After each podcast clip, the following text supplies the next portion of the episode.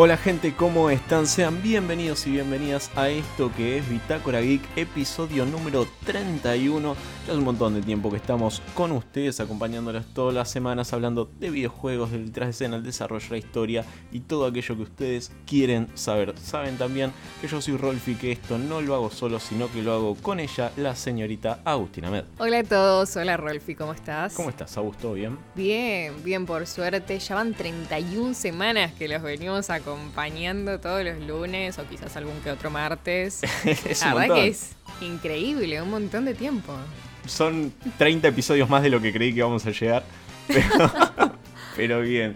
También tengo el placer de recibirlo a él, al señor Rodrigo Campaña. Eh, ¿Cómo andan, gente? ¿Cómo están? Muy bien, muy bien, Rodrigo. ¿Vos? Bien, bien. Una semana un poquito agitada, pero bien. Y por la duración del podcast, creo que duramos bastante, ¿eh? Creo que podemos terminarlo acá, ¿no? Yo diría, muchas gracias por habernos Que acompañado. muchas gracias por acompañarnos hasta acá. 31 episodios me parece una buena duración. No, no. A ver, es una, una gran semana. Tengo dos noticias para, para darles a ustedes que están del otro lado. Primero, hoy tenemos una entrevista. Chef Kiss, increíble. Ya se van a enterar con quién vamos a estar hablando un poquito de, de historia de videojuegos. Y después, eh, para quienes no saben, la Asociación de Desarrolladores de Videojuegos Argentinos, ADVA, realiza todos los años lo que es la EVA, la Exposición de Videojuegos Argentinos, que al igual que el año pasado, la de 2021, se va a hacer de forma digital del 1 al 4 de septiembre. Durante el evento se realizan una serie de premiaciones para los distintos títulos argentinos que se lanzan durante el año y tenemos el placer de contarles que Bitácora Geek formará parte del conjunto de medios que ofician de jueces para el premio de la prensa, que el año pasado coronó a Pompu como, como ganador. Nada, es, es un mimo a lo que hacemos, vamos a poder formar parte de, como dije recién, de los medios que van a hacer de jueces para, para ese premio. Si quieren estar al tanto sobre, sobre las premiaciones, el stream que van a hacer y demás, pueden seguir eh, en Twitter a arroba expoeva para estar al tanto de todo eso y, poder verlo en vivo. Súper contento por la noticia, no sé cómo lo recibieron ustedes. Y la verdad que sí, fue, fue un mimo que nos hayan invitado. Muchas gracias a Juan que nos tuvo en cuenta para, para ser parte del jurado de, de esta premiación. Eh, la EVA eh, es del 1 al 4 de septiembre. Eh, también participé de un panel dentro de las charlas que se van a hacer, así que estén bastante al pendiente en las redes de, de ADVA, De ADVA y de, de la, de la EVA. de la EVA, que van a estar ahí, todas las datas, todo, toda la info la consiguen ahí. Ahí va, ahí va. Sí, síganlos, sigan a Bitácora también, que obviamente vamos a, a estar retuiteando esas cositas. Pero nada, son, son lindas noticias con las que tenemos que arrancar el episodio, por lo que el episodio 31 va a ser un episodio recordado probablemente. Pero bueno, hablemos un poquito de, de videojuegos. Estuve jugando un título muy esperado, que si de mensajes se trata, este viene de un estudio que, que sabe usarlos bien. Y es un juego publicado por eh, Anapurna.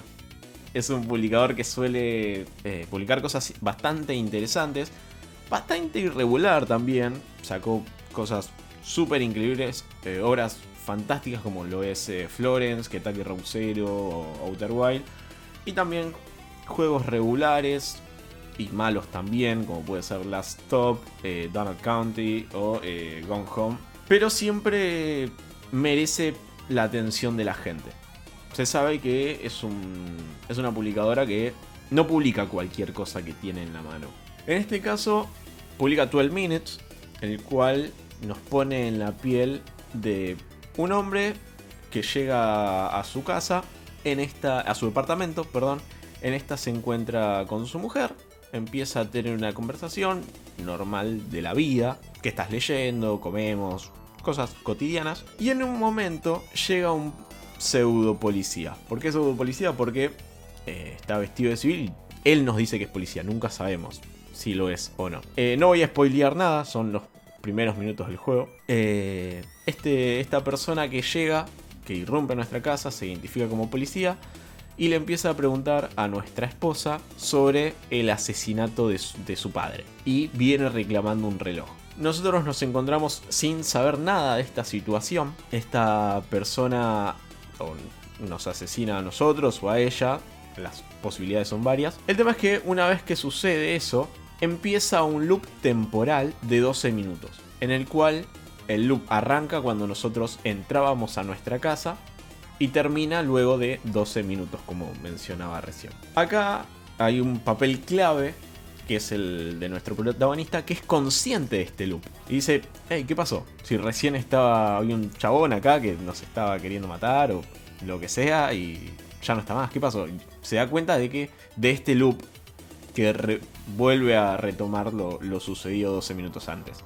Y las mecánicas del juego, que es un juego point and click en el cual con vista cenital, en el cual nosotros vamos haciendo que nuestro personaje interactúe con ciertos eh, elementos de la casa.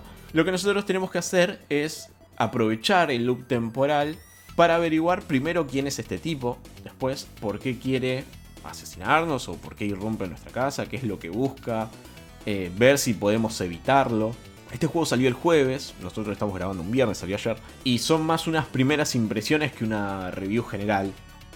Pero si bien esto del loop temporal no es algo nuevo en los videojuegos, lo encontramos por ejemplo en Minute, tiene sus cosas buenas, sobre todo en la narrativa, tiene mucho en el guion, que es rico de aprovechar. El tema es que es muy limitado en cuanto a lo que nosotros podemos interactuar dentro del departamento. Porque el mapa se limita a eso. Nosotros nos movemos en un departamento que tiene el comedor, una pieza, un baño y listo. No, hay nada más que eso dentro de, del mundo de, que nos plantea el juego. O por lo menos la parte jugable. El juego está bastante bien, la verdad que, te atrapa, querés saber siempre un poco más. los movimientos de los personajes no son del todo fluidos, no son del todo naturales, pero tiene eh, detrás las voces de estos tres personajes que aparecen en pantalla. Son eh, actores bastante conocidos. Está mm, William Defoe, quien hace de, de este policía, que no sé si es policía, todavía no descubrí si es policía o no. Eh, Daisy Ridley, quien, es, eh, quien hace de Rey en Star Wars. Y James McAvoy, quien hace de el profesor Javier en las últimas de, de X-Men.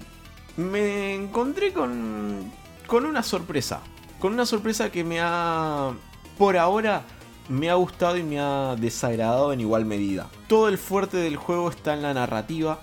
A mí, por lo menos, me puso en una situación incómoda el saber eh, de qué se la acusaba, el saber que ella no está al tanto de lo que pasó, pero nosotros sí. También eh, esto de que yo sé que en un ratito va a llegar alguien acá y nos va a querer matar. Eh, ¿Cómo le pregunto? Empezás medio a perder los estribos o también puedes, no sé, invitarla a bailar, a comer. Todo dentro de 12 minutos y en el comedor del departamento. Todo transcurre ahí. Y en los movimientos, en las mecánicas, en, los diálogos que parecen no ser naturales, por más que están súper bien interpretados, no creo que estén del todo bien escritos. Creo que ahí viene un poco el, problema. Y lo limitado de con lo que nosotros podemos interactuar, porque no hay mucho en este departamento. Dentro del comedor nos podemos encontrar con la heladera, con dos platos de comida, dos cucharas, un cuchillo y creo que no mucho más. Eh, un sillón para sentarnos y un, par de cuadros para mirar. No, hay mucho más que eso. Después tenemos un placar eh, donde sí podemos ver qué hay dentro o meternos nosotros. En el baño tenemos lo que es el botiquín y creo que poco más para interactuar. Realmente son pocos los elementos y me parece que es muy difícil encontrar cuáles son los elementos que nosotros tenemos que cambiar para que la historia, la historia perdón, cambie su rumbo. Sin embargo, toda la, la tensión del juego está ahí, está todo el tiempo ahí. Y hay algo que, que es donde se transmite más y es en los sonidos. Dentro de esos 12 minutos hay eh, elementos de sonido claves. Tenemos el llanto de un bebé, tenemos unos pasos y tenemos el timbre del ascensor. Viste que cuando se abre el ascensor a veces suena un, un pitido, un timbre. Entonces necesitamos apurarnos porque el tiempo va a pasar y el loop se va a reiniciar. Y en ese momento en que nosotros escuchamos el timbre del ascensor, e, entré en una desesperación de, che, necesito moverme, o me escondo, o hablo con esta chica, o trago la puerta, ¿qué hago? Lo mismo sucede cuando, eh, no sé, llora el bebé, porque medio que empezás a encontrar una secuencia de tiempo entre sonido y sonido. sé que, por ejemplo, no sé, primero llora el bebé, después escucho los pasos y después viene el timbre. Y es medio lo que te marca el tiempo, porque vos no tenés un reloj en pantalla. Y me parece que la atención está súper bien transmitida. Y medio que te plantea a qué te vas a enfrentar cuando vos recién entras al juego, porque al tener una vista cenital, vos ves el piso del hotel, del hotel y es el mismo, el mismo diseño que tiene el hotel en el resplandor. Más o menos te, te va diciendo, che, mira que acá la vas a pasar mal, pero no mal de, de un juego de terror. Acá vas a estar tenso y vas a estar todo el tiempo sin saber cómo actuar, no saber, en cómo moverte, qué hacer, qué tocar, porque no hay mucho tiempo para pensar. Vos tenés que pensar en el momento, porque no hay un, un impas. Una vez que transcurrió un loop, empieza el otro. Automáticamente. No, no hay nada en el medio.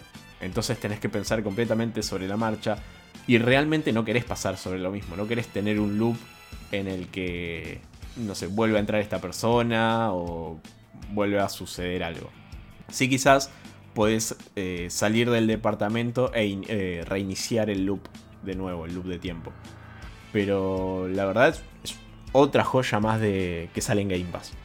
Así que tienen la oportunidad, prueben lo que es una experiencia. Te, te puede gustar o no gustar, pero es una experiencia distinta. No, realmente me lo vendiste. Y por lo que veo tiene muy buena recepción el juego. Encima los, los actores de voz es como... Sí, sí, de alto calibre.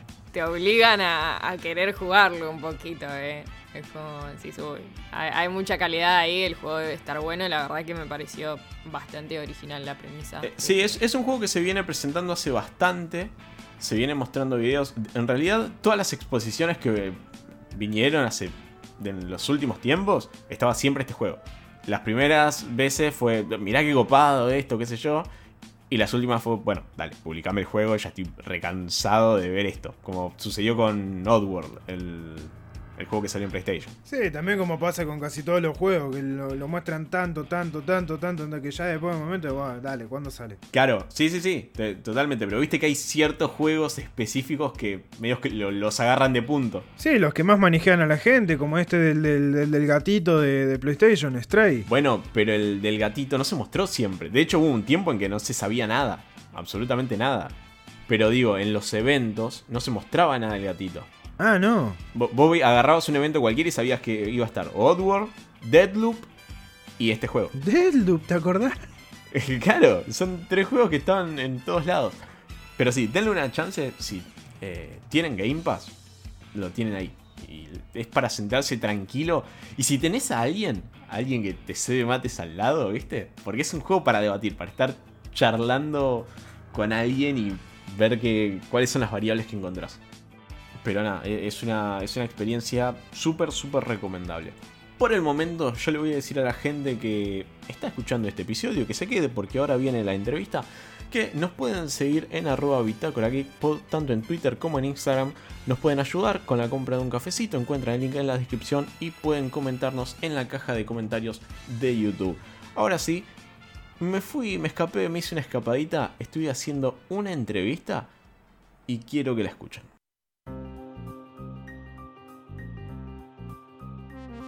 Y bien, hoy tenemos el placer de entrevistar a alguien que es docente, podcaster, guionista, un gran conocedor de la historia de los videojuegos. Entre otras cosas, tengo el placer de presentar al señor Guillermo Crespi. ¿Cómo estás? ¿Cómo te va, viejo? ¿Todo bien? Gracias por la, la, presentación y la invitación, por supuesto. ¿Me quedé corto con la presentación? No, no, no, demasiado. Justamente por eso agradezco. Es una cosa así muy, muy abarcativa, así que se agradece. Pero sobre todo la invitación. No, no, gracias a vos por, por aceptar. Eh, para quienes no lo conozcan, Guillermo es conductor de Modo Historia, un podcast dedicado a la historia de la industria de los videojuegos. Sí, sí, exactamente. Esa es la idea. La verdad es, es fantástico, es fantástico lo, lo, que haces. Poco pregunta out of context ahora que dijiste lo de la intro. Sí, obvio. ¿Te sentís medio un referente en cuanto a esto? no sé me gustaría hacerlo en un punto porque sería una forma de, qué sé yo, de reconocimiento a, al laburo y demás. Eh, que, yo me sientas, no sé, sería medio feo en mi parte. O sea, me parece que eso lo tienen que decidir los demás. Este, eh, en otras palabras, si alguien me considera este referente, a, a- a mí me pone muy contento. De- de- viene de ese lado hacia mí. No, no- o sea, yo voy a laburar para cada vez más gente este, considere que puedo llegar a ser un referente, pero de ahí a yo ubicarme en el lugar y decir, hola, buenas tardes, soy referente en este tema, no, no, no lo voy a decir nunca. Ok, lo decimos nosotros, no hay problema, ¿eh? bueno, por eso. Este, después queda en opinión de cada uno, por supuesto. Buenísimo. Hoy vamos a hablar de un videojuego, pero antes no mencioné esa parte. Trabajaste en algunos videojuegos, ¿verdad? Sí, en cerca de. son- antes de decir la cifra que por ahí suena como exagerada, son muchos juegos en Flash y mobile relativamente chiquitos, la mayoría, pero sí, laburé en cerca de 40 juegos más o menos. Este, en la mayoría han sido mm, para un estudio del que formé parte durante los. No me acuerdo cuántos fueron, más o menos 7 años que, que existió, que se llamó Heavy Boat y ahí fue el, grueso de mi trabajo, tanto en, sonido como en guion. Y debería decir en escritura también. Pasa que fue, fui como rotando. O sea, quiero decir, hice, hice el laburo de guion y de supervisión de sonido. Y también escribí otras cosas por afuera, que son menos. Menos, pero, pero algunas también. Buenísimo. Hay un montón de motivos por los cuales te podríamos haber invitado, por modo historia, por lo que haces, por enseñar también sobre la historia de, de los videojuegos. Pero en particular hay una que, que nos toca a nosotros, al podcast que hacemos, que es que nosotros agarramos un videojuego según el aniversario y contamos un poco la historia de- del juego, el desarrollo, todo el detrás de escena y demás cosas. Y hoy se cumple el aniversario, en realidad el 19 si, si mal no digo, se cumple el aniversario de eh, La Noche del Ensayo, su séptimo aniversario, eh, juego del cual estuviste detrás. Y para quienes no lo conocen, ¿qué tipo de juego es La Noche del Ensayo? La noche del ensayo es un tipo de juego eh, bastante antiguo en cuanto a cuándo aparecieron esos juegos y que desde de internet para acá este, siguen existiendo en un circuito no comercial y más de hobbyista, que es un poco en en la instancia en que entré yo. Eh, se les ha dicho de muchas formas, o sea, en, en- en alguna época eran simplemente juegos de aventura porque no había otro estilo. Después se le llamó juego de texto porque está hecho solamente de texto.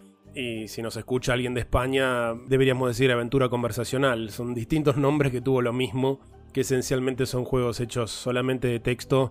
En muchos casos hay ilustraciones, en el caso Noche de Ensayo no. Y mm, uno se comunica con el juego, además de, de leyendo lo que está en la pantalla, uno se comunica escribiendo lo que uno quiere que el personaje haga. Entonces esa sería un poco la, la descripción rápida de, de ese tipo de juego, que si lo explicamos al revés cronológicamente, sería como agarrar una aventura gráfica y sacarle lo, lo audiovisual. O sea, quedarnos solamente con el, con el texto y, este, y sacar el point and click, o sea, rebobinando en el tiempo y que uno tipe.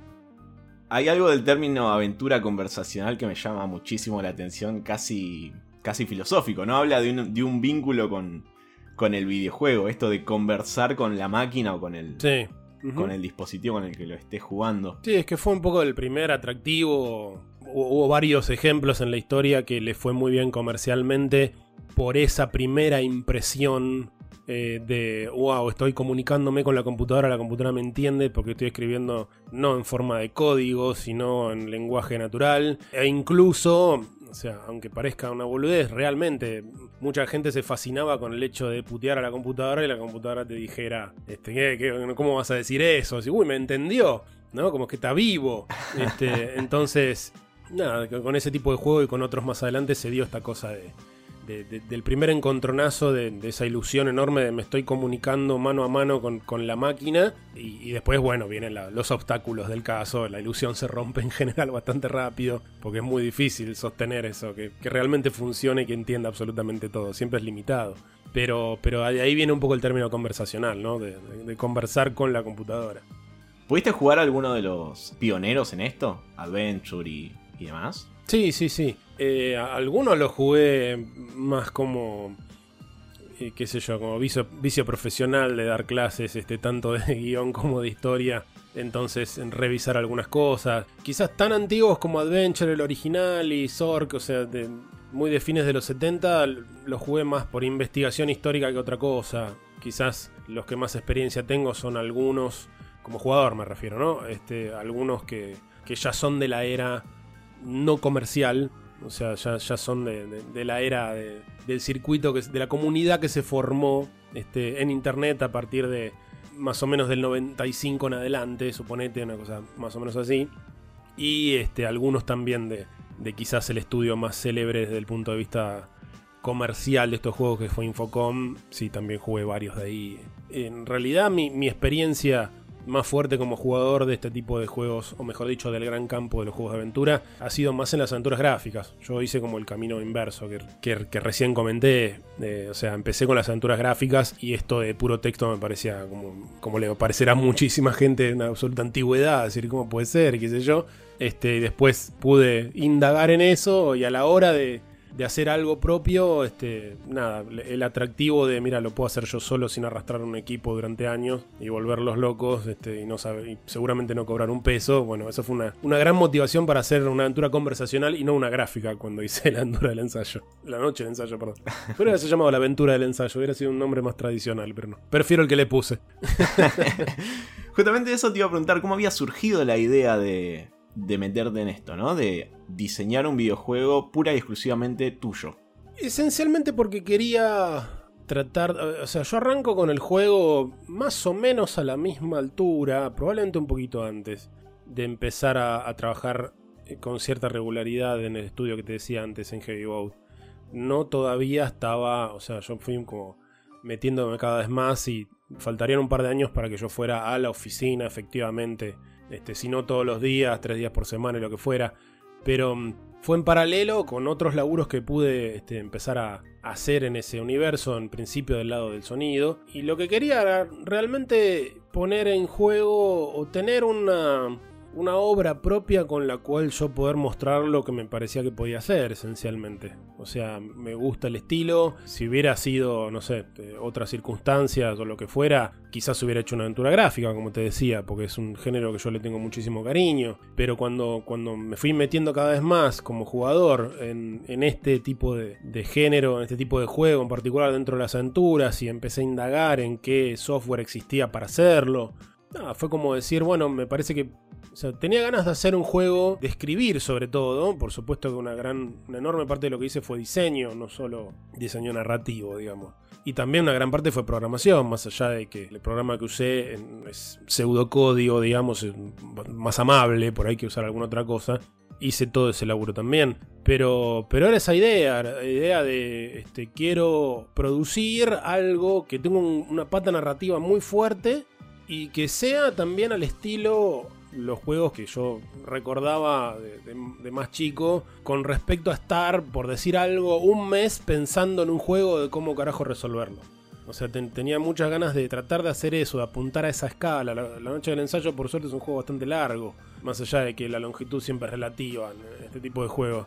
Y esa es una de las cosas que yo quería hacer. No quería hacer una demo, no quería hacer una cosa cortita, quería hacer una cosa compleja y extensa. Por esa razón, o, me- o mejor dicho, eso fue una motivación importante para decir voy a hacer esto que lo puedo hacer solo. No porque quisiera una especie de, no sé, control autoral extremo ni nada por el estilo, sino porque no me veía realmente, como dije hace un rato, arrastrando un equipo que, que sabía que no iba a tener vida comercial real, o por lo menos no en ese momento, o quizás no tenía fe en esa posibilidad de, de hacer una aventura gráfica y, re- y que realmente, no sé, redituara. Entonces, eh, fue como decir, bueno, esto lo puedo hacer sin joder a nadie. Este, me encargo yo de todos los aspectos y, y- me llevó casi 5 años, así que no, no sé cuánto me hubiera llevado a hacer una aventura gráfica si hubiera sido siquiera posible, en ese tamaño, en esa escala me refiero.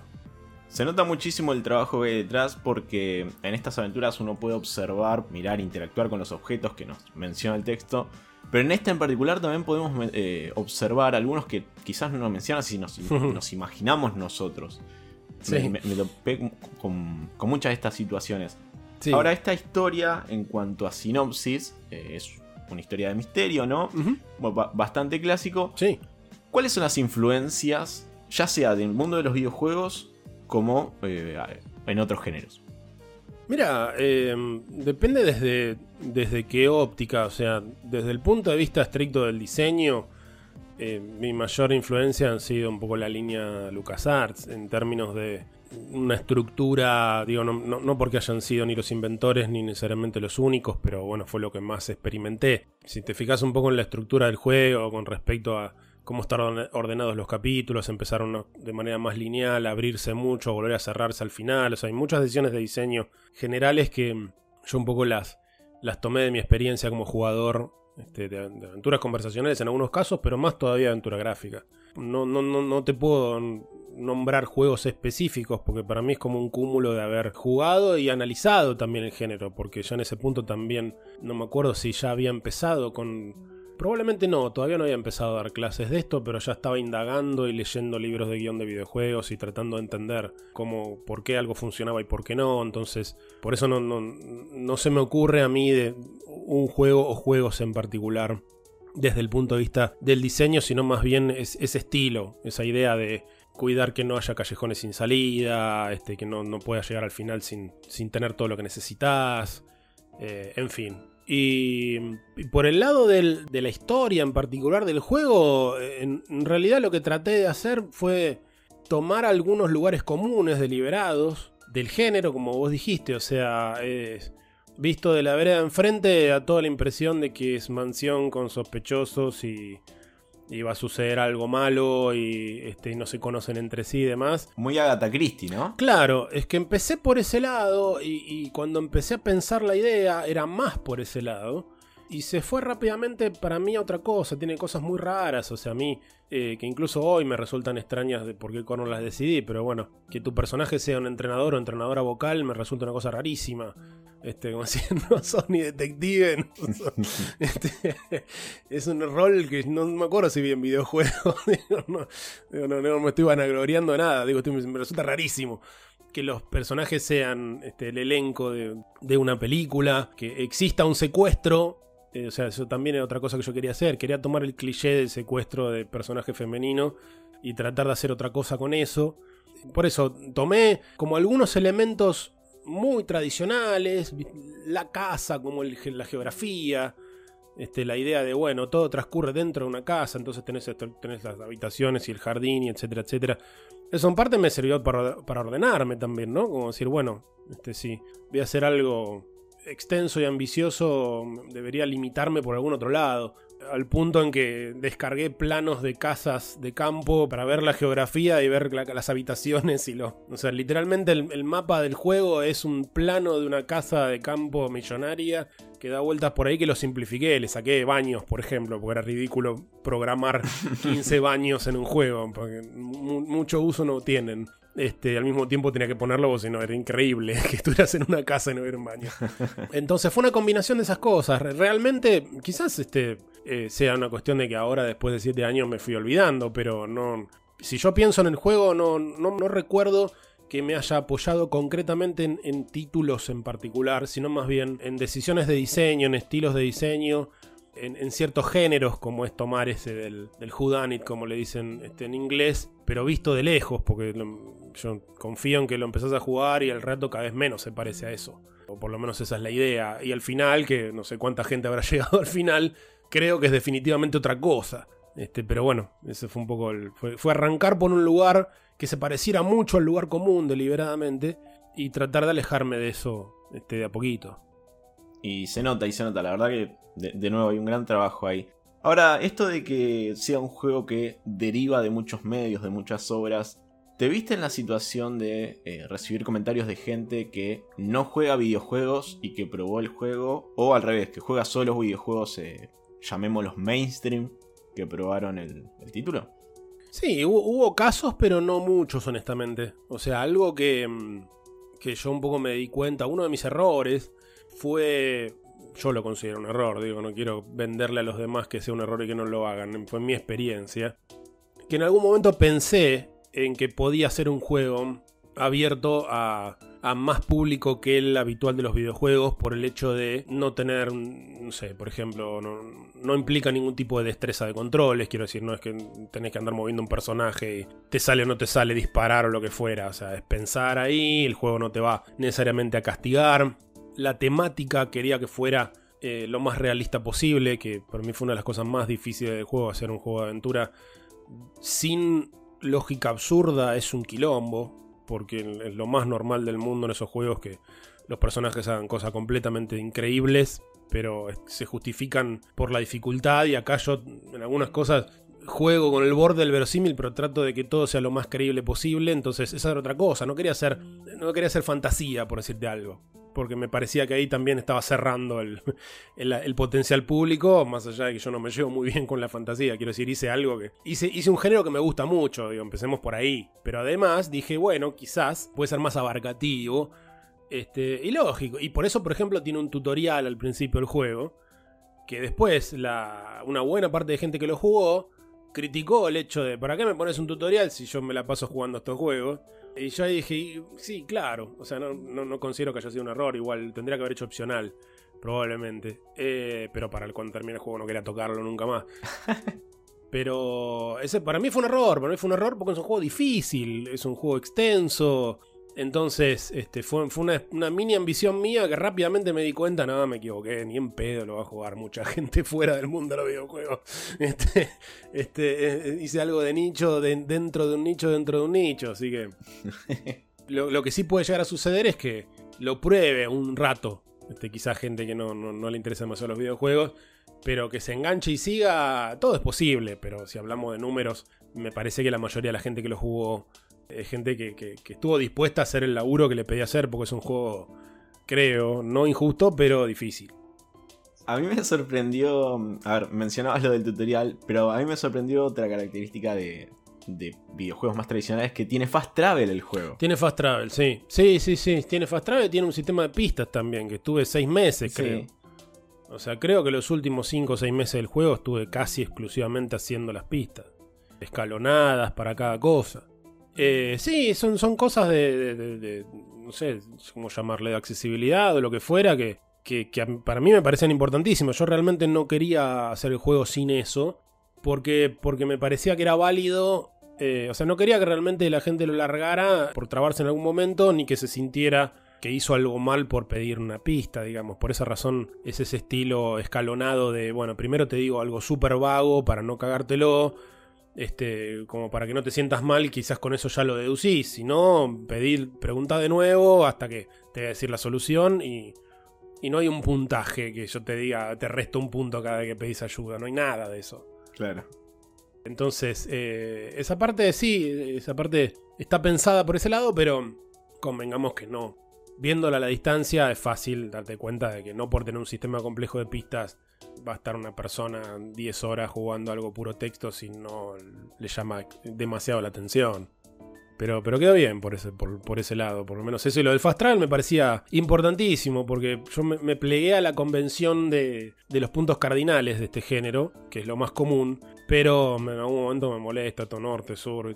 Entonces traté de encontrar un término medio, decir, bueno, ¿cómo lo puedo justificar dentro de la ficción una vez que recorriste una vez que llegaste a cierto lugar, entonces ahí sí podés, a partir del segundo capítulo, cuando con suerte más o menos te acostumbraste a esto de norte, sur, este, oeste, decir ir a cocina y dejarse joder, porque si no eso es un embole.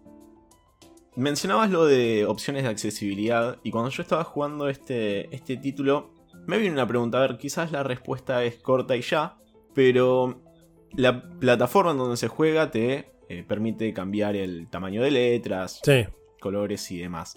También dentro del juego tenemos lo que es el fast travel, eh, tutorial y demás. Ahora, ¿recibiste comentarios de gente con capacidades reducidas?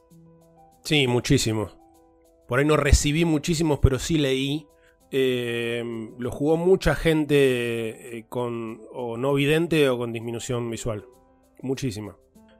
porque mm, es un género de videojuego que, que tiene una vida en, esa parte de la comunidad que porque el, nada, con un sistema donde la computadora te lee lo que está sucediendo, el texto en la pantalla, el juego está hecho solamente de texto, el resto es tacto, entonces a veces googleando, o sea, o he leído reseñas o, se ha comunicado alguna que otra persona con disminución visual o no, vidente que, hablándome del juego, o, incluso a veces googleando, viste, cada años pasan y digo, che, alguien habrá hecho algo de la noche de ensayo ahí, viste, chusmeando y buscas, y me he encontrado con foros este, de gente con disminución visual compartiendo pistas del juego, y para mí la verdad que es lo más lindo de todo, me parece increíble que es algo que un poco lo, lo, descubrí al comienzo del proceso. No te puedo decir honestamente que arranqué directamente con esa idea, E incluso hay cosas que, que tendría que pedirle perdón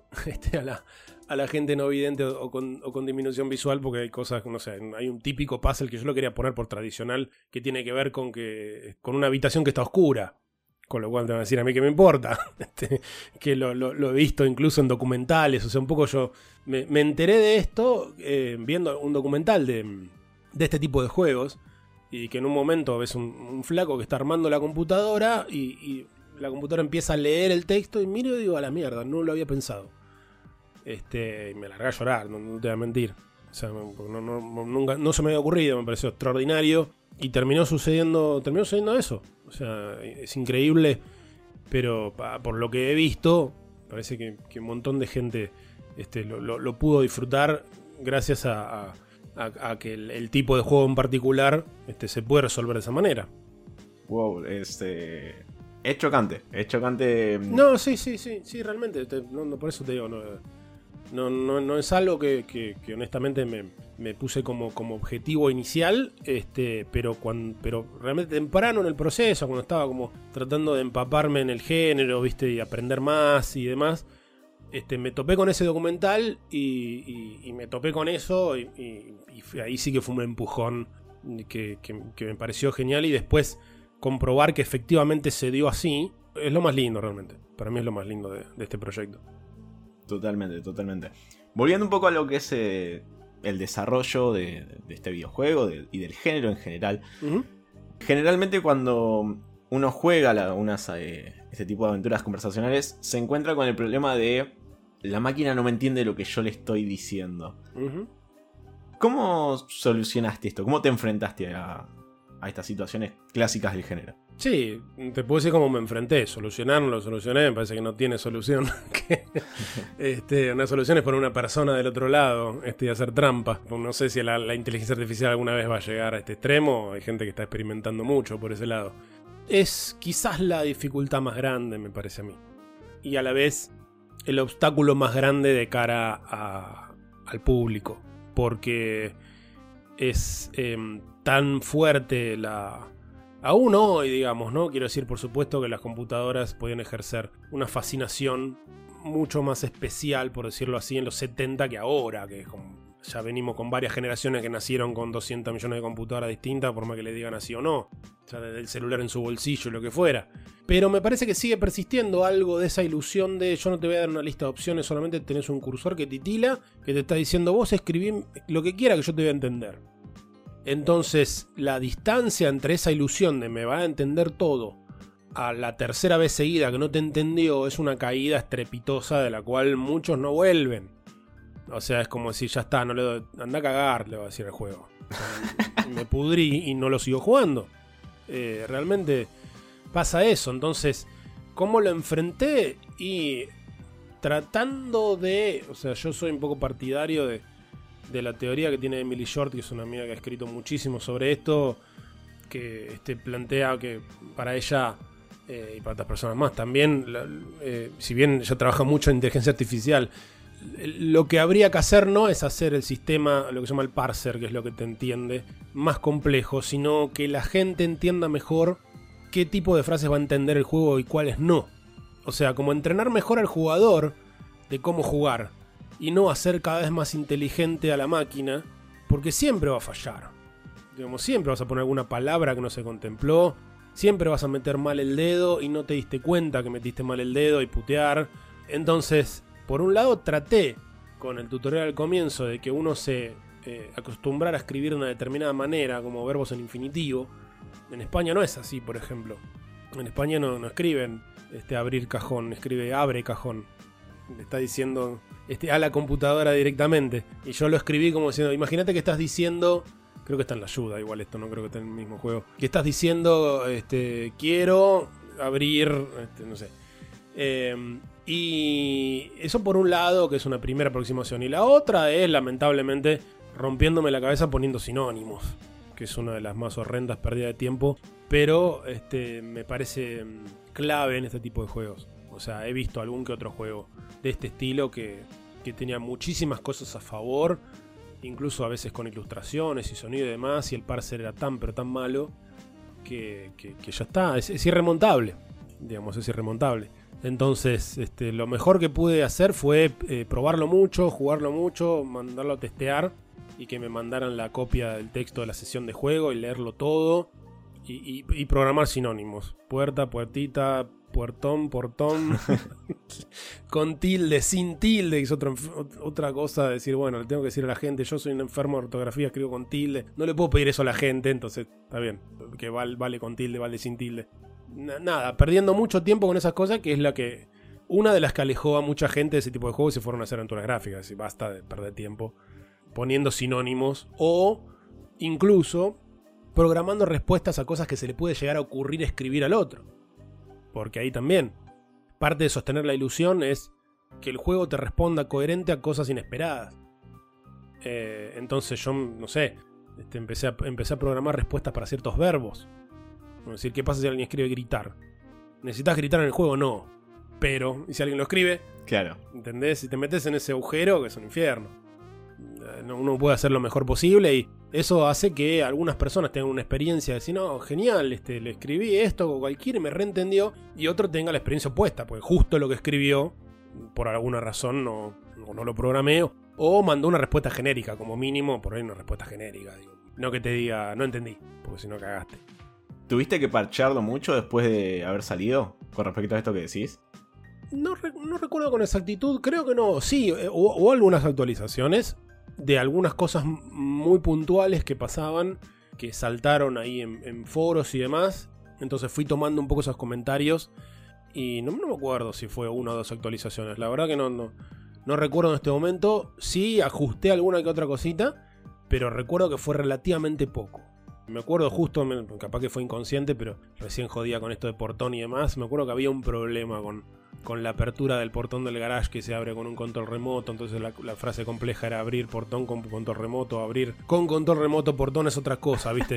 ¿Con qué orden lo escribís? Debería entenderse. Bueno, todo ese infierno es parte del asunto. ¿Te gustaría ver eh, la noche del ensayo adaptada a un medio, tipo el cine, series, además? ¿Lo pensaste en algún momento? ¿Lo ves posible? Quizás la historia no se adapta al, al medio. Es, eso es lo que me hace dudar.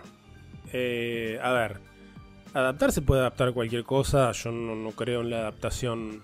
No, no- no creo en la fidelidad del original como lo definitorio en una adaptación. Entonces, quizás alguien podría tomar algo como esto y quedarse con algunas cosas y a partir de ahí hacer una cosa distinta. Y después, si vos querés, podemos discutir si es la noche del ensayo o no, pero puede ser in- inspirado en, yo qué sé, no sé, a mí, a mí me sale que es muy juego esto. Lo que vos tenés que hacer, ¿viste? No sé. Habría que sentarse y pensarlo. No, no, no, no me parece de movida quizás algo que alguien lo juegue e inmediatamente diga, uh, esto reda para. Este, porque a mí me parece que si sacás la, si sacás la interacción, no sé qué te queda. Un personaje metiéndose en habitaciones de otros, re- revolviéndole las cosas. No me parece muy. no sé, no, no, no, no tiene mucha acción. No, no te estoy diciendo acción que haya persecuciones, pero no. No sé, la trama tendría que ir para otro lado. O sea, si me contrataran a mí, a mí para adaptarme a mí mismo, lo daría vuelta, creo. No sé si.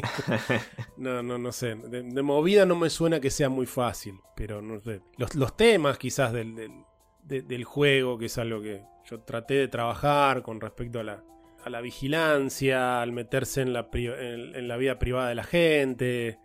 No en vano el, logo del, del juego es una cámara de seguridad, que es algo que nadie nunca me preguntó por qué carajo era una cámara de seguridad. Este, creo que se entiende bastante, pero, pero para mí es el, el tema está ahí. O sea, todo lo que sucede tiene que ver con meterse en la vida privada de gente conocida.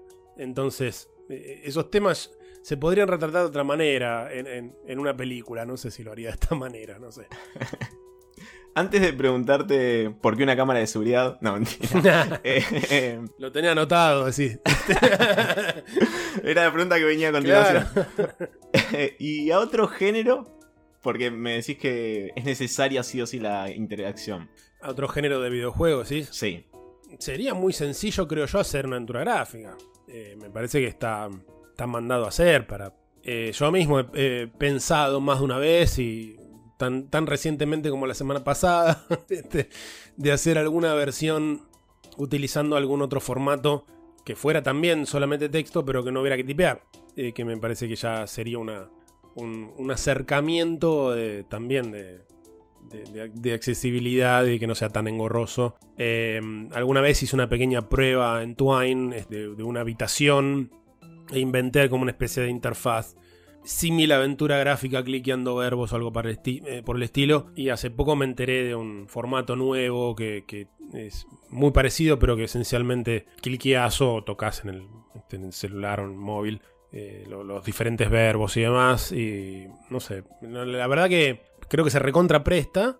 Pero si yo fuera a embarcarme una cosa así, y la verdad que sería. Es, es mucho tiempo, honestamente. O sea, mm, el juego está hecho, si vos querés, por un lado. Por otro, lo terminé de programar hace muchísimos años y enfrentarse con 200.000 palabras de código es como. uf. Eh, o sea, de texto solamente tiene cerca de 150.000 palabras, una cosa así. Entonces, y por más que yo lo ordené lo mejor posible el código, hay cosas que están. Esto está acá arriba, esto está acá abajo. Es como. Claro. Es como tener frente a una jungla y que te den un cuchillito, decir, bueno, movete con esto para en el medio de, de esta selva. Así que, no sé, es algo que me, me gustaría, pero no- en general tiendo a apuntar a algo nuevo más que a, a volver a dar vueltas en algo que más o menos ya está. Pero sí, o sea, me- lo, lo obvio creo sería hacerlo en forma de aventura gráfica. Ya está casi pensado para eso, así que... Viéndolo en retrospectiva, ¿te gustó haber trabajado en esto solo o te hubiera gustado tener un equipo de trabajo? Y las dos cosas, o sea, eh, me hubiera gustado tener un equipo de trabajo para hacerlo en forma de aventura gráfica. Eh, o sea, hubiera hecho otra cosa. Pero mm, la verdad que sí, que lo, disfruté. Fue un, como te decía, fueron casi cinco años en paralelo con todo lo demás, obviamente. Con mi laburo ya docente y, en Heavy Boat y todo, todo en el medio de todo ese quilombo. eh, lo fui haciendo a partir de un diseño, o sea, estuve un año y medio haciendo solamente el diseño con la idea de, yo sé que esto me va a tomar mucho tiempo, entonces de acá a lo- no sé, el momento que sea, ni me voy a acordar por qué carajo decidí tal o cual cosa, así que lo hice en hierro el diseño de entrada y después me tardé tres años más en ejecutar eso. Entonces eh, fue muy disfrutable porque fue como decir, bueno, estoy al mismo tiempo haciendo el laburo de diseño, el laburo de escritura y el laburo de programación. Eh, no tengo que dibujar, no tengo que hacer sonido. Eh, y lo puedo probar fácil. Y me gusta cómo está quedando. El hecho de que sea solamente texto hace que un grueso de trabajo sea redacción y demás. Y así que lo disfruté. Pero bueno, si, suponete, si yo hubiera estado en, un equipo en particular con muchas ganas de hacer una cosa así, también lo hubiera disfrutado y hubiera salido otra cosa distinta. Pero lo, lo- que hice, lo- la verdad que lo disfruté. Buenísimo. ¿Te ves trabajando a futuro en, un, en otro videojuego del estilo? ¿O crees que es una etapa que no repetirías? Que fue placentera, pero que quizás no repetirías. Del estilo eh, concretamente aventura conversacional. Aventura conversacional. Eh, sí, no, honestamente, eh, no sé si volvería a hacer algo de parser. O sea, concretamente con el tipeo. Me parece que, si bien es muy. A, mí me sigue resultando muy atractivo esto que te describía de, la ilusión del cursor titilando, y de este aparato misterioso que te entiende del otro lado cuando vos le hablaste, ¿viste? Pero después está toda esa otra parte que si puedo evitar ponerme a, este, pensar sinónimos, o mejor todavía, porque el asunto no pasa por ahí. Eh, si yo puedo trabajar de una manera que donde la interacción no se vea entorpecida, o sea, eh, donde yo tengo de alguna manera, si vos querés, casi garantía de que si te trabas en el juego va a ser por alguna cuestión de diseño o lo que fuera y no porque no, yo no implemente un sinónimo. Esa es la parte que a mí es, es justamente la parte que me ha llevado a pensar si alguna vez no convendría hacer una versión de este juego que sea más o menos igual, pero sin tipear.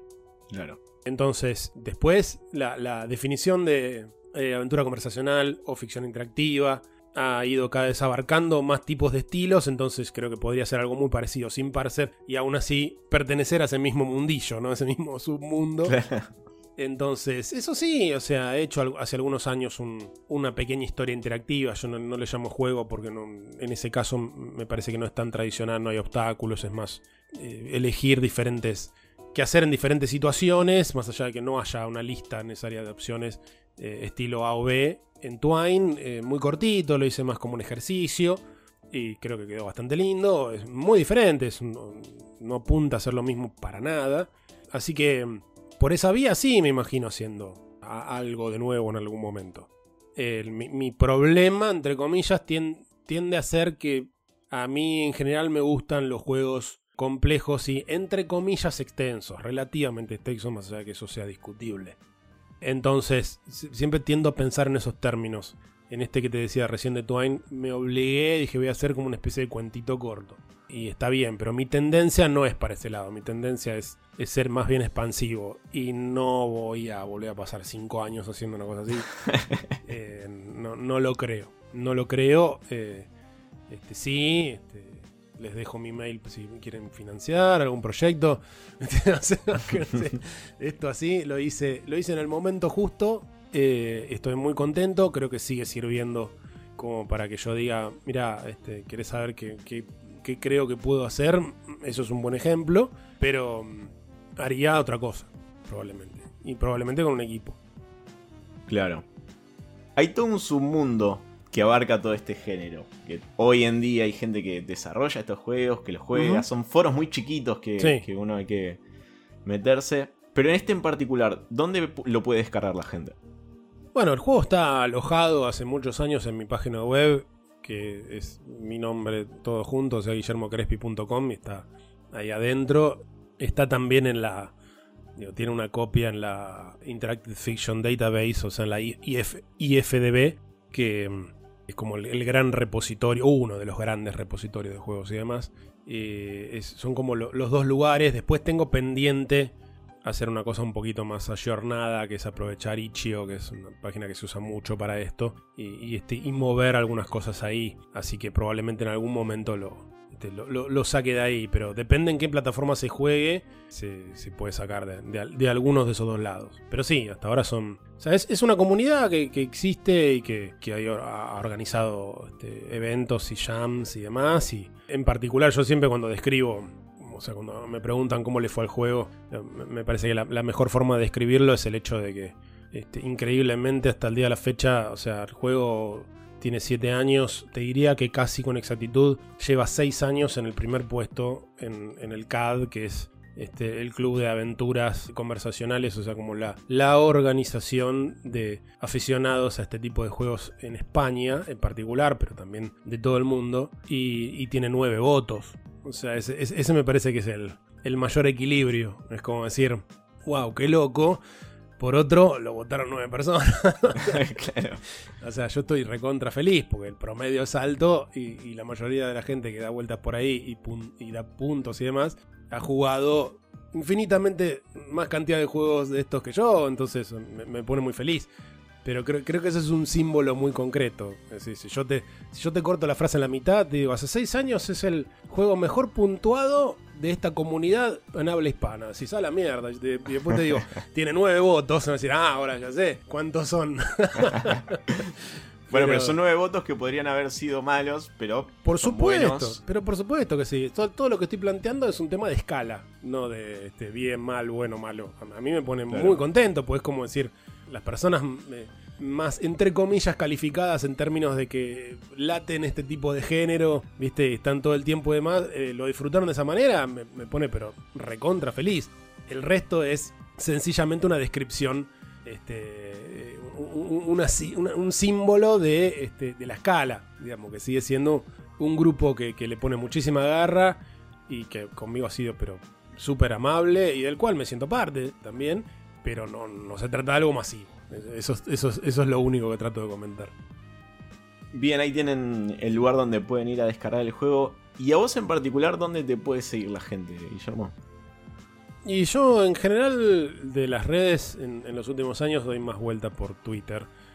Eh, donde ahí es al revés, donde mi página web es Guillermo Crespi, Twitter es al revés, es Crespi Guillermo.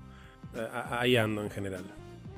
Ahí va, el alter ego. ¿Crees que Guillermo lo pueden seguir en Twitter? Escúchenlo en modo historia. Guillermo, una vez más, muchísimas, muchísimas gracias por haber eh, pasado hoy por acá. No, viejo, por favor, un placer. Y así pasaba el señor Guillermo Crespi, directo de modo historia. tuvimos el placer de tenerlo. Un montón de información tiró, la verdad. Pero no, no sé qué les pareció a ustedes. Muy, muy interesante. Siempre es interesante escuchar a, Guillermo, de- sobre todo en- si tienen alguna vez la posibilidad de hacer, de, tomar el curso que él da de historia de los videojuegos, que es muy interesante también, y amplifica un montón. eh, saca a pasear toda su sabiduría, que es una locura todo lo que sabe. La verdad que siempre es un placer escucharlo y escuchen también modo historia si les interesa todo lo que es la historia de esta cultura del entretenimiento. Que es un referente. Totalmente, totalmente. Es un referente. Aus, La verdad que me encantó. Eh, mil gracias por haberte sumado al pod en este episodio. Así que nada, o sea, vayan, escuchen modo historia y sigan escuchando Bitácora ahí. Ahí va, ahí va. Yo les agradezco a ustedes que están del otro lado por haber llegado hasta acá y a ustedes también, chicos. Gracias a vos por haber eh, estado el día de hoy. No, por favor, gracias a ustedes y a nuestro invitado y gracias a todos nuestros oyentes que llegaron hasta acá. Rodri, gracias por estar una vez más. No, gracias a, ustedes chicos, a la gente que nos escucha. Y dejen un comentario en YouTube o, o en las redes, siempre nos, no- nos gusta eh, leerlos y tener un feedback para así mejorar, seguir mejorando, como hace 30 episodios que seguimos mejorando. Así que esto lo hacemos por y para ustedes. Exactamente eso que dijo Rodri. Yo a ustedes les recuerdo que nos pueden seguir en arroba bitácora en Twitter y en Instagram. Nos pueden ayudar con la compra de un cafecito si quieren. Encuentran el link en la descripción. Nos pueden comentar, obviamente, en la caja de comentarios de YouTube. Yo soy Rolfi, esto fue Bitácora Geek. Adiós.